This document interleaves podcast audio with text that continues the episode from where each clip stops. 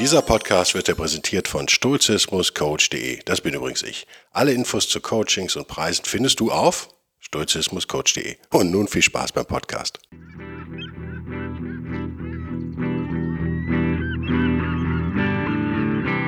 Der wilde Stoiker. Moderner Stoizismus für ein gutes Leben.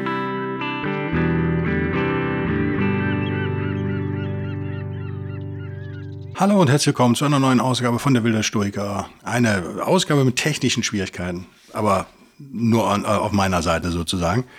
Ich habe mir einen neuen Kopfhörer gegönnt, den Standard, ja, Standard Monitor-Kopfhörer, Sennheiser HD 280 Pro. Der dröhnt ganz schön, wenn ich den aufhab bei der Aufnahme. Deswegen habe ich den jetzt wieder ausgezogen. Macht aber für euch am Ende nichts. Ich brauche den ja auch eher fürs Abmischen. Ein, eine, eine Gedanke diese Woche, der mich irgendwie beschäftigt, nicht, dass mich betrifft mich persönlich nicht, aber betrifft vielleicht einige von euch, betrifft definitiv jemanden in meinem Haus stand. Ihr habt es vielleicht mitbekommen, vielleicht auch nicht. Ähm, die Bucks sind NBA Champion geworden. Ich habe es vorher gesagt. Ich habe auf Phoenix ge gewettet und habe dann äh, nach zwei Spielen habe ich mich umentschieden. Warum habe ich mich umentschieden? Weil ich, das klingt jetzt esoterisch, weil ich nicht diesen unbedingten Siegeswillen da gespürt habe bei denen. Technisch vielleicht die bessere Mannschaft, wenn man die Einzeltalente so aufsummiert, aber eben bei den Bucks der griechische Gott Yannis Antetokounmpo mit unbedingtem Siegeswillen. Ich weiß nicht, ob ihr es gesehen habt, der hat sich ja verletzt in Game 3, glaube ich, war es, war es nicht? Ist super komisch aufgekommen, so dass ich dachte, oh, oh, das war es jetzt für, für ein halbes Jahr mal Minimum, also das Knie so nach vorne verbogen sozusagen, nicht schön. Und stand dann nach zwei Spielen wieder auf dem Platz und ist jetzt Meister. Ähm, gleichzeitig höre ich in meinem Umfeld, ja, der ist total overrated. Kennt ihr das? Er ist total überschätzt. Äh. Wie kommen die Leute da drauf? Na, ich kann's. Mein Sohn sagt das auch, übrigens. Mein Sohn kann es begründen, weil er nicht shooten kann. Ja. Stimmt so übrigens nicht. Er hat eine super Freiwurfquote hingelegt. Ich glaube, 17 von 19 getroffen oder irgendwie sowas. Und man kann, man kann dann jetzt ewig weiter diskutieren und sagen, ja, das ist ja, warum kriegt er denn so viele Freiwürfe? Ist ungerecht vom Schiedsrichter und so weiter und so fort. Was ich also euch sagen möchte, die Ausgangssituation ist, auch wenn ihr euch überhaupt nicht für Janis Antetokounmpo oder Basketball interessiert, schon gar nicht für die Milwaukee Bucks, was ich nachvollziehen kann. Es ist sicherlich kein Spitzenteam, aber umso geiler, dass die jetzt Meister sind mal unter uns. Hat ja nur 50 Jahre gedauert. Kann man hier doch was erkennen. Nämlich, jemand vollbringt ja, eine wirklich außergewöhnliche Leistung. Man kann es nicht anders sagen. Jemand mit, man könnte jetzt ja böse sagen, mit beschränktem Talent. Er hat halt seine Größe, er hat seine riesigen Hände, er ist einfach ein Kraftpaket ohnegleichen. Schmeißt alles weg. Wenn er sich Richtung Korb hochwuchtet, dann fliegen die Leute, fliegen die Körper durch die Halle sozusagen. Da könnte man sagen, das ist ungerecht. Das habe ich auch schon oft gehört. Das ist ja Genetik. Er hat ja diese super Gene und die habe ich ja nicht und so weiter es sind zwei Einstellungen, oder? Man kann sich jetzt darüber freuen, dass jemand sowas echt fast Übermenschliches vollbringt. Würde ich echt so sehen. Also es war, äh, wenn ihr es gesehen habt, ich habe alle Spiele gesehen, in den Finals und auch in den Playoffs, glaube ich, alle. Das war beeindruckend. Und das hat meine Meinung geändert nach dem dritten oder vierten Spiel. Hat, schon vor der Verletzung habe ich meine Meinung komplett um 180 Grad geändert, weil ich das gesehen habe. Nicht, weil ich so ein super Genie bin, weil man es einfach nicht übersehen konnte. Jetzt kann man sagen, ja, was mit den Kritikern? Ja, die Kritiker übersehen das ja auch nicht. Es stachelt sie zu nur noch mehr Hass und Kritik an. Kennt ihr das? Das ist die Sunk Fallacy Cost, ist es das? Glaube ich, oder? Man hat also sozusagen, ja, Emotionen Emotion investiert, Zeit investiert, sich eine Meinung gebildet und jetzt soll man die umschmeißen. Das fällt vielen total schwer. Mein Appell in diesem Podcast an euch. Frei nach Karl Popper vielleicht, den, der auf meiner Leseliste steht. Sobald ich da irgendwie was Geiles hab, kommt das auch in den Stoiker Buchclub. Ich bin äh, Riesenfan von allem, was ich bisher von Karl Popper gehört habe. Das ist sehr ungewöhnlich für mich. Also der Typ muss gelesen werden. Das steht hier echt an. Frei nach Karl Popper. Das vielleicht Wichtigste, was wir lernen können, ist uns selbst ja, nicht so ernst zu nehmen, unsere Meinung zu ändern. Das klingt einfach. Sagen, ja, ich bin ja tolerant und ich bin kritikfähig. Äh, ist es aber überhaupt nicht. Und jetzt kommt noch was Fatales hinzu. Je mächtiger ihr seid, mächtig, wisst ihr schon, wie ihr es einzuordnen habt, je etablierter ihr vielleicht seid in eurem Job, je höher ihr die Karriereleiter raufgefallen oder raufgeschlafen seid, ähm, Dad-Joke, muss auch ab und zu muss man Dad-Joke muss ab und zu mal sein. Desto schwieriger wird das. Dazu gibt es psychologische Untersuchungen, die ich jetzt leider zu Hause habe. Aber ähm, da gibt es Studien. Kein Witz. Man kann das untersuchen. Das Beispiel, was ich immer bringe, das habe ich, glaube ich, im letzten Podcast schon mal angedeutet. Ihr kennt die Kindersterblichkeit. In Wien war es, glaube ich, eindeutig der Vergleich zwischen zwei Krankenhäusern. In dem einen die Ärzte, in dem anderen die Kranken, wie nennt man die, Hebammen. Und in dem einen die Kindersterblichkeit. Ich glaube, ich will jetzt nee, kein Quatsch erzählen, googelt das mal. Wie hieß er denn? Semmelweis oder so? Ein Ungar, ein jüdischstämmiger Ungar hat das ja dann erst geändert sozusagen und jetzt wird es völlig bizarr und dann haben sie ihn rausgeschmissen. Also er hat die Kindersterblichkeit, glaube ich, auf ein Zehntel oder ein Eintel oder sowas gedrückt. Warum? Naja, weil er gemerkt hat, dass die Ärzte halt, er wusste, er hatte noch keine Ahnung jetzt von, von Viren und Bakterien und so weiter und so fort, aber er hat geahnt, es muss an den Ärzten liegen, es geht nicht anders, einfach mit Logik und hat halt gemerkt, die kommen zum Beispiel von einer Autopsie und waschen sich nicht die Hände. Ja. Und dann holen sie das Baby raus. das geht halt schief. Das geht halt oft schief. Und der Chef, wie hieß er denn? Ich krieg's nicht mehr hin, war es nicht der Dr. Weiß oder Professor Dr. Weiß, wie auch immer. Ein Experte, sicherlich eine medizinische Koryphäe zu seiner Zeit hoch angesehener Mensch, hat sich einfach geweigert, diesen, diesen Fakt anzuerkennen. Also für den war es unvorstellbar, dass Ärzte den Tod bringen. In seiner Vorstellung sind Ärzte ja Heiler. Was ja vielleicht auch 99 Prozent der Zeit stimmt, aber in dem Fall halt nicht. Und nichts kann ich, glaube ich, höher schätzen als eben diesen jungen Arzt, der da hinkommt. Äh, vielleicht auch ein Freak ist, ist übrigens in der Irrenanstalt gelandet und hat sich dann, glaube ich, auch dort umgebracht. Also kein schönes Schicksal, hat aber, man kann es ja nicht zählen, oder? In den drei, vier Jahren, in denen er da diese Abteilung geleitet hat, naja, hunderte Babys wahrscheinlich gerettet, vielleicht waren es Tausende. Äh, tugendhafter geht es ja eigentlich nicht mehr. Aber bereit sein, die Realität so gut wie wir es eben können anzuerkennen und dann mit Hilfe unserer Ratio, unseres Loggers, die richtigen Schlüsse zu ziehen. Auch wenn die noch so absurd sind. Das lehrt uns ganz viel. Das lehrt uns, follow the science, habe ich ja schon gesagt, äh, jein.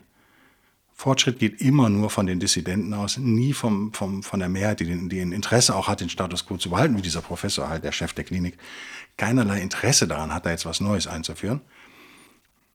Und müsst ihr googeln, Semmelweiß oder Weißbrot, also irgendwas mit Weiß bin ich mir ziemlich sicher, oder mit Semmel. ich bin mir also nicht sicher. Hat es, äh, hat, hat halt die gezwungen, sich die Hände zu waschen, dann glaube ich nochmal Chloroform über die Hände gekippt und dann war alles gut. Und es war statistisch eine Zeit lang tatsächlich so, dass es in Wien sicherer, medizinisch sicherer war, wenn du das Kind in der Gosse bekommen hast, als in dem Krankenhaus. In der Geburtsklinik. Müsst ihr euch reintun. Ähm, noch nicht so lange her. Ne? Ähm,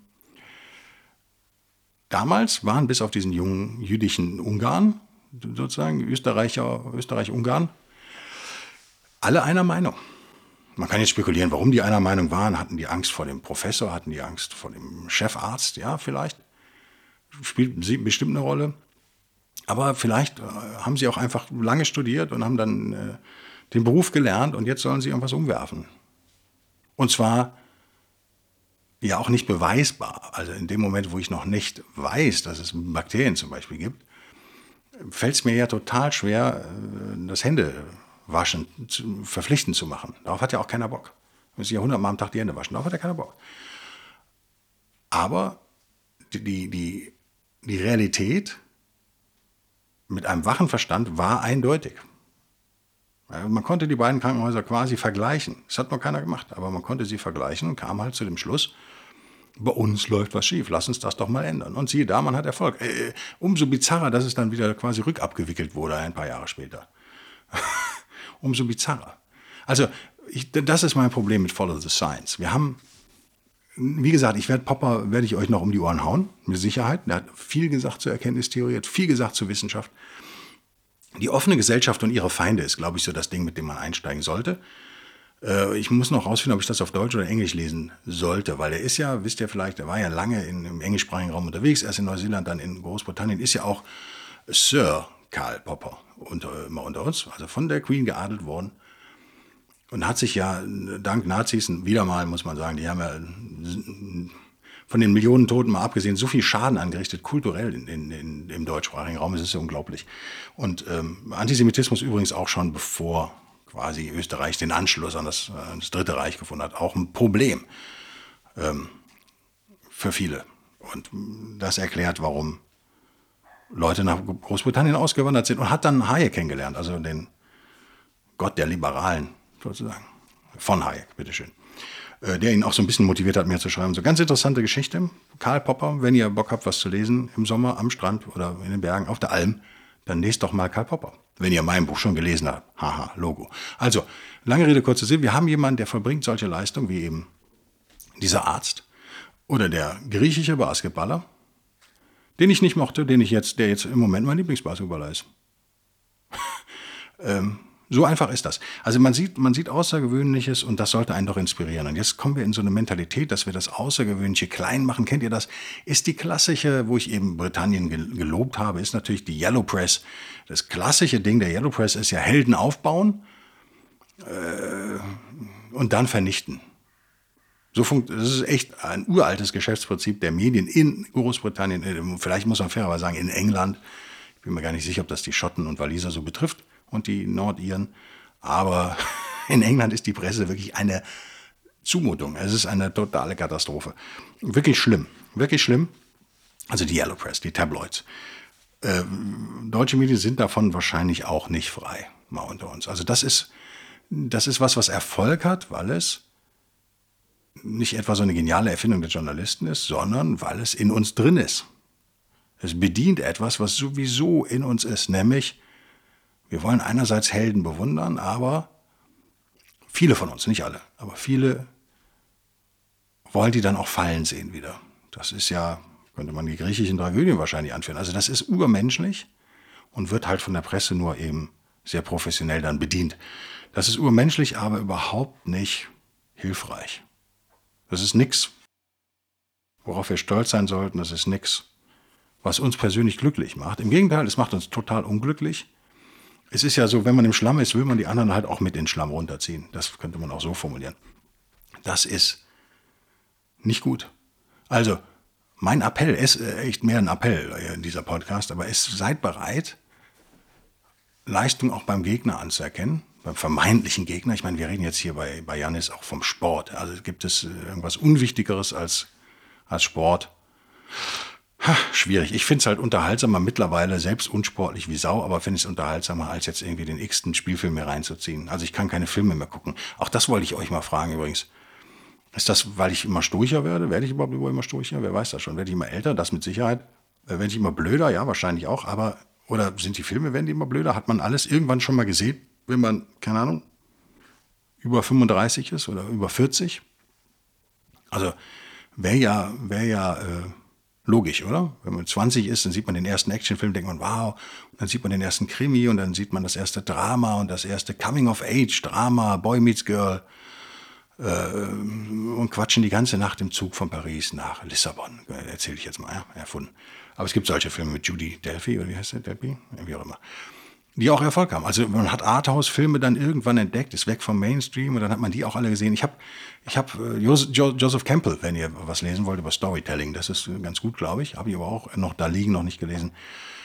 Hat er nicht gesagt, es gibt sowieso nur 20 Geschichten oder so und ich glaube leider, dass das stimmt. Deswegen kann ich mir den nicht immer wieder reinziehen. Vor allen Dingen habe ich keine Lust zu sagen, ja, der Film war ganz gut, aber der war eigentlich genauso und besser. Also ich brauche jetzt echt nicht die hundertste Alien-Verfilmung. Wozu? Einer reicht doch davon, oder? Ich habe nicht mal die Fortsetzung gebraucht. Also ganz ehrlich, das war eine originelle Story. War es das? Hm, könnte man auch mit der Odyssee vielleicht, mit Homer kommen. Ähm, ich brauche da jetzt keine Fortsetzung. Deswegen gucke ich mir äh, Basketball an. Da werde ich immer besser als Zuschauer sozusagen. Ich, das ist ein komplexer Sport mit komplexen Regeln. Ich raffe immer mehr. Und das ja, entspannt mich dann doch mehr. Ich muss niemanden mehr runtermachen. Am Ende hätte ich, weil, weil ich auch kein Fan bin von irgendwas, hätte ich natürlich damit neben, mit beiden Mannschaften als Sieger leben können. Aber ich freue mich einfach, wenn jemand was macht äh, auf so hohem Niveau. Und natürlich ist es auch so ein bisschen der amerikanische Traum. Meines Wissens, also vier Brüder sind es, glaube ich, die Antetokounmpos, afrikanische Flüchtlinge oder Einwanderer, eins von beiden in Athen. Ich glaube, mit einem so eine klassische schwarze Straße, darf man sagen, farbige Straßenhändler, Geschichte, sowas. Und dann kein Geld für Turnschuhe, man teilt sich die Turnschuhe mit seinen Brüdern und dann landen zwei oder drei sogar in der NBA. Das ist irgendwie doch geil, oder? Also ich finde es eine geile Geschichte. Wann, wann hat man so eine Geschichte heute nochmal? Und dann zu sagen, ja, aber der ist total überschätzt, der Typ. Was soll das? Das finde ich okay, wenn man unter 18 ist, aber dann irgendwann nicht mehr. Das macht einen selber auch echt ähm, nicht besser. Das macht einen nicht besser und ist total unsturig. Äh, ich ich, ich sage immer, Kritikfähigkeit ist gut. Also habe ich ja eben auch gesagt, wir sollten vor allem uns selbst gegenüber kritikfähig, äh, bleiben. Also wenn, wenn Fakten dazukommen, wenn Verdacht im Raum steht, hey, vielleicht hilft ja Hände waschen, dann sterben die Babys nicht mehr. Ähm, und die Mütter übrigens auch teilweise. Ja? Kaiserschnitt oder so mit, mit dreckigen Händen ist eine geile Sache. Ähm, lasst uns das doch mal ausprobieren. Warum bricht man sich da einen ab? Und man merkt halt schnell, was passiert. Die Sunk Cost Fallacy, Statusdenken, Eitelkeit auch ganz groß, finde ich. Eitelkeit auch ganz groß.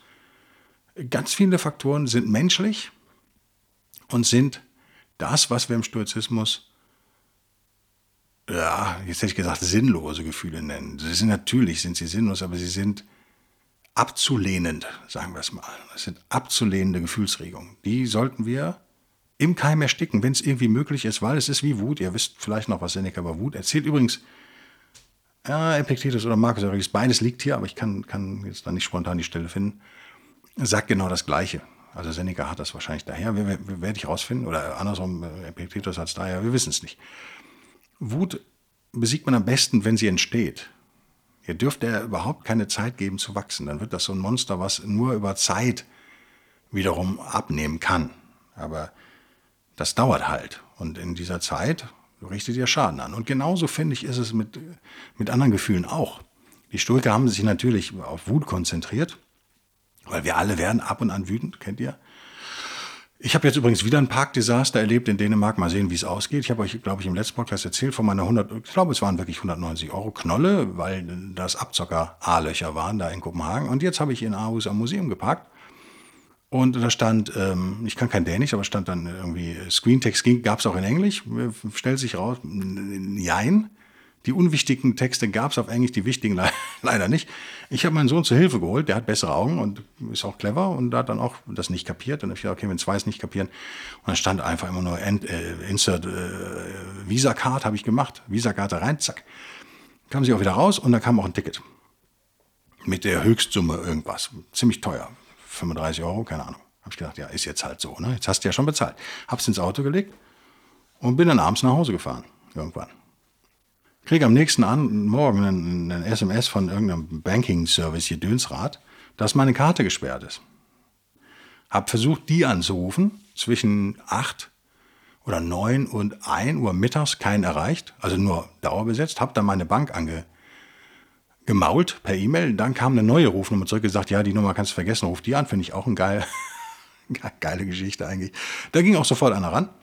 Der hat gesagt, ja, pass auf, was, was, was habe ich gesagt, wollte jetzt immer meine Karten sperren, nur weil ich mal im Ausland bin? Meint er, nee, aber ich bin halt neu bei dieser Bank. Aber folgendes ist passiert, die buchen da stündlich ab von deiner Karte. Irgendwer. Und das sieht nach Betrug aus und deswegen haben wir die gesperrt. Also eigentlich nett von der Bank. Was ist also passiert? Dieser Parkautomat in Dänemark Desaster Numero Due bucht stündlich ab. Immer so zwischen 2 Euro und 4, 5 Euro, je nachdem. Und so zehn Buchungen sind dann halt so durchgegangen. Nachts hat er nicht abgebucht.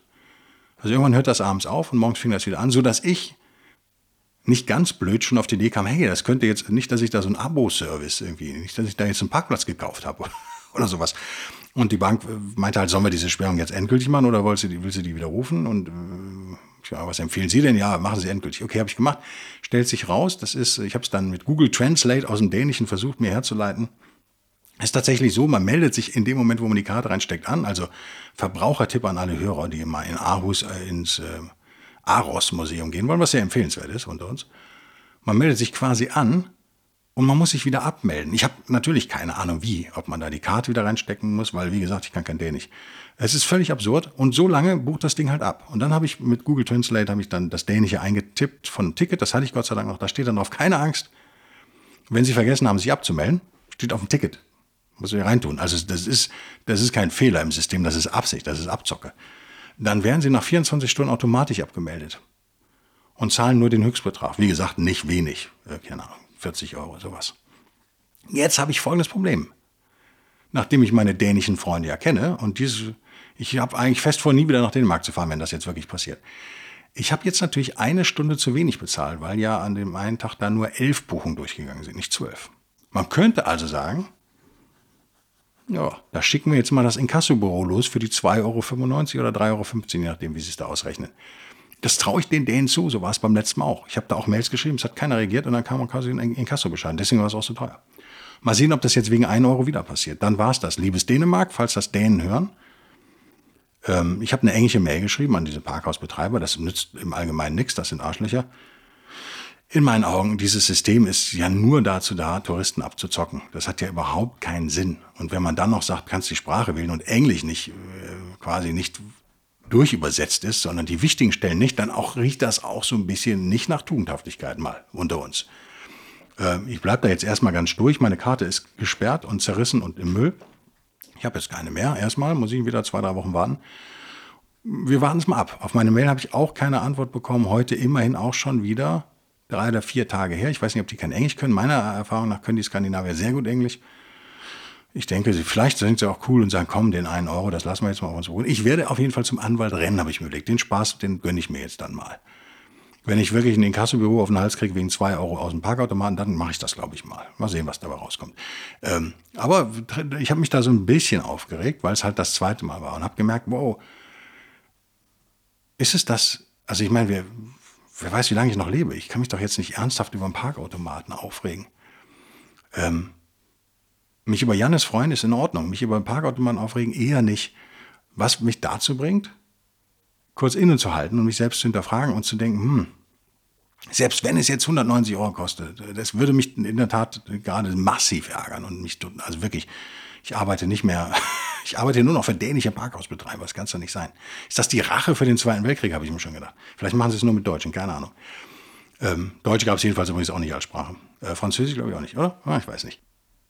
Das kann einen doch nicht aufregen. Wenn, wenn man sich darüber so aufregt, dann ähm, ist auch nicht extrem, aber ich habe mich, schon hab mich schon aufgeregt, das kann ich nicht abstreiten. Also sehr unstorig bin ich gewesen. Mein Coming Out hier. Und habe gedacht, dann stimmt doch was anderes vielleicht nicht. Also wenn ihr sowas habt, wenn ihr auf solche Kleinigkeiten so reagiert, obwohl ihr ja alles wisst, ihr seid ja alle perfekte Stoikerinnen und Stoiker, dann ist das ein gutes Indiz dafür, dass es an anderer Stelle hakt, sozusagen. Dann habt ihr wahrscheinlich sowieso emotionalen Frust. Und mir ist dann auch klar geworden, warum. Also es war sehr anstrengend. Ich bin morgens dahin gefahren, abends zurück, weil ich auch sieben Stunden Auto gefahren an dem Tag oder hin und her. Äh, aber ich wollte gar nicht mehr zurück, ich wollte gar nicht mehr arbeiten. Und deswegen klar geworden, ich habe Jahre keinen Urlaub gemacht mehr richtig. Und das ist das eigentlich meine Unzufriedenheit. Und dann ist man zu Hause und dann kommt noch diese Nachricht mit der Bank und der gesperrten Karte und so weiter. Und das erklärt dann vielleicht so die Wucht der Emotionen, die man da hat. Nicht gut, aber hilfreich. Also nochmal, als Stoiker meine Meinung oder meine Auffassung vom modernen Stoizismus erkläre ich, glaube ich, ganz gut im Buch, hoffe ich jedenfalls. Ich weiß, dass es drin vorkommt. Ich habe es nie auswendig gelernt tatsächlich. Ihr werdet lachen, ich glaube 300 Seiten nicht auswendig gelernt, aber fast auswendig, weil ich das Audiobuch hier aufgenommen habe. Also teilweise Kapitel kann ich, glaube ich, auswendig. Wenn man mich weckt nachts und mir so den ersten Satz vorliest, kann ich, glaube ich, dann wahrscheinlich weitererzählen.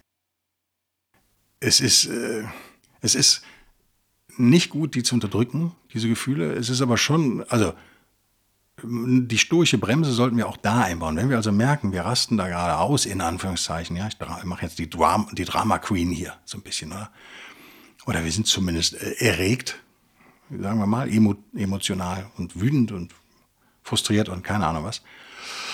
Dann sollten wir das an der Stelle zur Kenntnis nehmen und äh, dann aber auch sofort die emotionale Bremse treten. Wir sollten zur Kenntnis nehmen und direkt weiter marschieren nach dieser kurzen, stoischen Pause und uns fragen, was will uns das Gefühl eigentlich sagen? Was ist denn in Wahrheit da los? Kann es das denn wirklich sein? Ein Gedanke, den ich manchmal hilfreich finde, obwohl ich da über mich selber lache, vielleicht ist das was für euch aber auch, ist, dass ich mir vorstelle, darüber wollten wir ja einen Podcast machen, fällt mir gerade ein. Ne? Äh, wir leben in einer Simulation, man könnte auch sagen, das determinierte, durchdeterminisierte, kann man das sagen, determinisiert, das komplett deterministische ist, glaube ich, netter formuliert, äh, Stoische Universum. Und dann passieren solche Dinge. Das ist ja echt noch harmlos, ja. Kostet 200 Euro, man ärgert sich, aber es passiert halt. Und es passieren auch viel schlimmere Dinge. Man kann das vielleicht als Prüfung sehen, oder? Also wenn man sich vorstellt, dass, also ist jetzt echt nur so ein, ein Reframing, wieder mal. Merkt ihr, mache ich gerne. Mache ich jetzt hiermit auch. Müsst ihr nicht mitmachen, könnt ihr jetzt an der Stelle ausschalten äh, und euch weiter ärgern. Aber vielleicht hilft dem einen oder anderen dieses etwas wahrscheinlich esoterisch anmutende Reframing auch, ähm, wenn es logisch gesehen keinen Sinn macht. Wenn man also der Meinung ist, man, äh, äh man läbe in einem deterministischen, stoischen Universum oder man befände sich in einer Simulation. Darüber machen wir nochmal einen Podcast. Finde ich total interessant, wie Stoizismus und Simulation zusammenpassen oder eben auch nicht, wo es hakt. Dann kann man es vielleicht vereinfacht so als Videospiel mal sehen. Ich habe jetzt nie die Sims gespielt, aber vielleicht sowas. Und ihr seid halt einer der Charaktere oder der Hauptcharakter in diesem Videogame. Und wenn es ein Adventure-Game wäre, wäre es ja vollkommen öde, wenn nichts passiert. Also so wie die alten Stoiker gesagt hätten, da hat dir Zeus halt diese Prüfung jetzt hingelegt. Ja? Wenn du Jannis bist, verdrehst du dir halt das Knie in Game 3 oder 2 oder was passiert ist. Und andere hätten die Meisterschaft an der Stelle mit Sicherheit abgeschrieben. Er hat auch gesagt übrigens nach dem Spiel, hat er gedacht, das war's jetzt für die nächsten Monate. Ja, habe ich auch so gesehen. Hat jeder so gesehen, der es gesehen hat. Ich will es auch nicht nochmal sehen, weil es ein bisschen eklig ist. Ich habe schon Schlimmeres gesehen, aber das sah auch nicht schön aus. Man kann den dänischen Parkterror auch als Prüfung von Zeus sozusagen annehmen.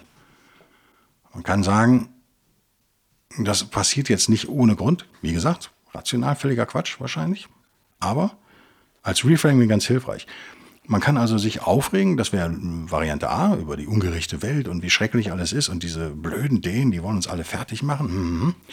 Und man kann sich aber auch zurücklehnen und sich kaputt lachen darüber und sagen, das ist ja mal wieder eine geile Prüfung, die ihr euch da ausgedacht habt. Wer immer ihr ist, ja, die Götter die Spieleprogrammierer, die Simulationsprogrammierer, mein eigenes Ich außerhalb der Simulation, wie auch immer, könnt ihr völlig verrückt werden. Das ist so das Reframing. Man distanziert sich. Ihr merkt, das ist eine Dissoziation. Man ist gar nicht mehr in der Ego-Perspektive. Auch dazu gibt es im Buch übrigens ein paar ganz gute Übungen. Wer das angenehm findet, kann die machen. Wer es unangenehm findet, soll sie lassen. Das ist so immer die Faustregel bei solchen Gedankenreisen, wenn man so will. Man ist in dieser Ego-Perspektive, die Bank ruft an, die Karte ist gesperrt, ja, das Knie ist verdreht, keine Ahnung, äh, das Auto hat einen Platten. Oder man geht auf eine Metaebene quasi, geht eine Ebene höher und ist dann auf der Ebene der Götter und Spieleprogrammierer, Simulationssteuerer, wie auch immer ihr das nennen wollt, was immer zu eurer Esoterik passt, eurer persönlichen Esoterik.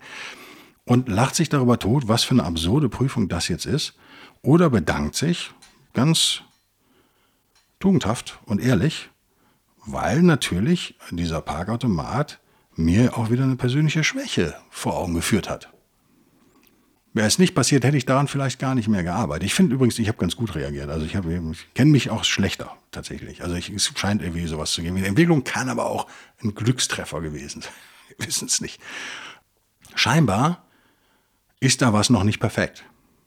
Wären wir jemals perfekt? Wären wir jemals sturche Weise? Nö. Aber ist es unser Ziel, perfe diese Perfektion anzustreben? Ja. Und da kriegen wir vor, vor Augen geführt, hey, in dem Bereich hast du noch Nachholbedarf. Da bist du einfach nicht die beste Version deiner selbst.